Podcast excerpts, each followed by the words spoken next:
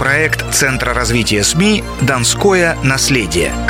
Истории добрых и важных дел – процесс воспроизведения определенного исторического события. Так трактует понятие исторической реконструкции интернет. За этими словами большое дело, ведь чтобы воссоздать, пусть даже фрагментарно, то или иное событие, произошедшее энное количество лет назад, необходимо не только знать историю как таковую. Реконструкция потребует и времени, и сил, и, что совсем уж немаловажно, денег – но обо всем по порядку. В России исторические реконструкции стали проводиться во время позднего СССР на рубеже 70-80-х годов. По словам одного из донских реконструкторов, члена молодежной военно-патриотической организации «Донской фронт» Виталия Маковецкого, первые реконструкции были посвящены эпохе Наполеона и битве при Бородино и проводились в Центральной России. Регионы подхватили такую инициативу позднее. На Дону начали с воспроизведения боев на фронтах Великой Отечественной войны.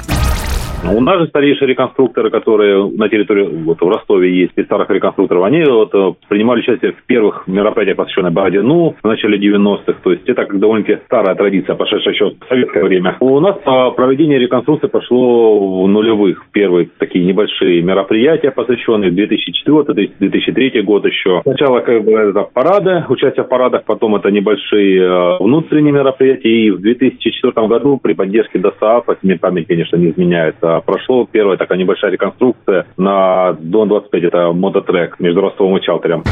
Бои на южном направлении, прорыв через Миус, второе и уже окончательное освобождение от немецко-фашистских захватчиков Ростова-на-Дону в феврале 1943 года, эпизоды боев гражданской войны, основные темы местных исторических реконструкций.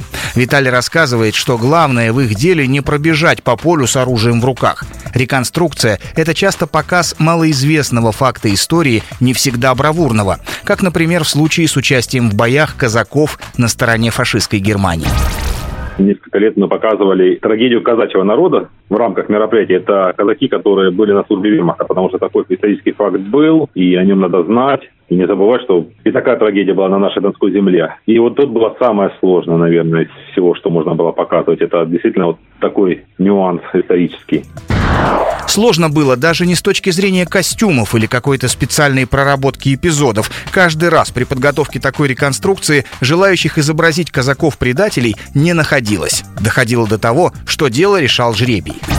На каждом мероприятии количество Красной Армии и против Вермахт, СС – это один к трем. То есть э, у нас противников всегда меньше. То есть насколько мы всегда пытаемся показать э, превосходство там, или наступление немецкой армии в начальный период войны, у нас очень тяжело получается, потому что не все соглашаются выходить именно за, за Вермахт или СС. Приходится даже привлекать такие стороны, как э, румынская армия. Люди шьются именно на румынскую армию. Вроде как и противник, но при этом не относится к фашистской Германии напрямую. Кстати, о костюмах. Заказывают форму и амуницию реконструкторы самостоятельно за свой счет. У некоторых участников по нескольку комплектов. Летние и зимние, времен Первой и Второй мировой, немецкая и советская формы. Ну, если взять полностью советский комплект на весь период Великой Отечественной войны, ну, где-то вместе с вооружением он может вытягивать до 150 тысяч спокойно. В доковидное время в реконструкциях на территории Ростовской области принимали участие до 400 человек. Приезжали увидеть такое действо до 50 тысяч.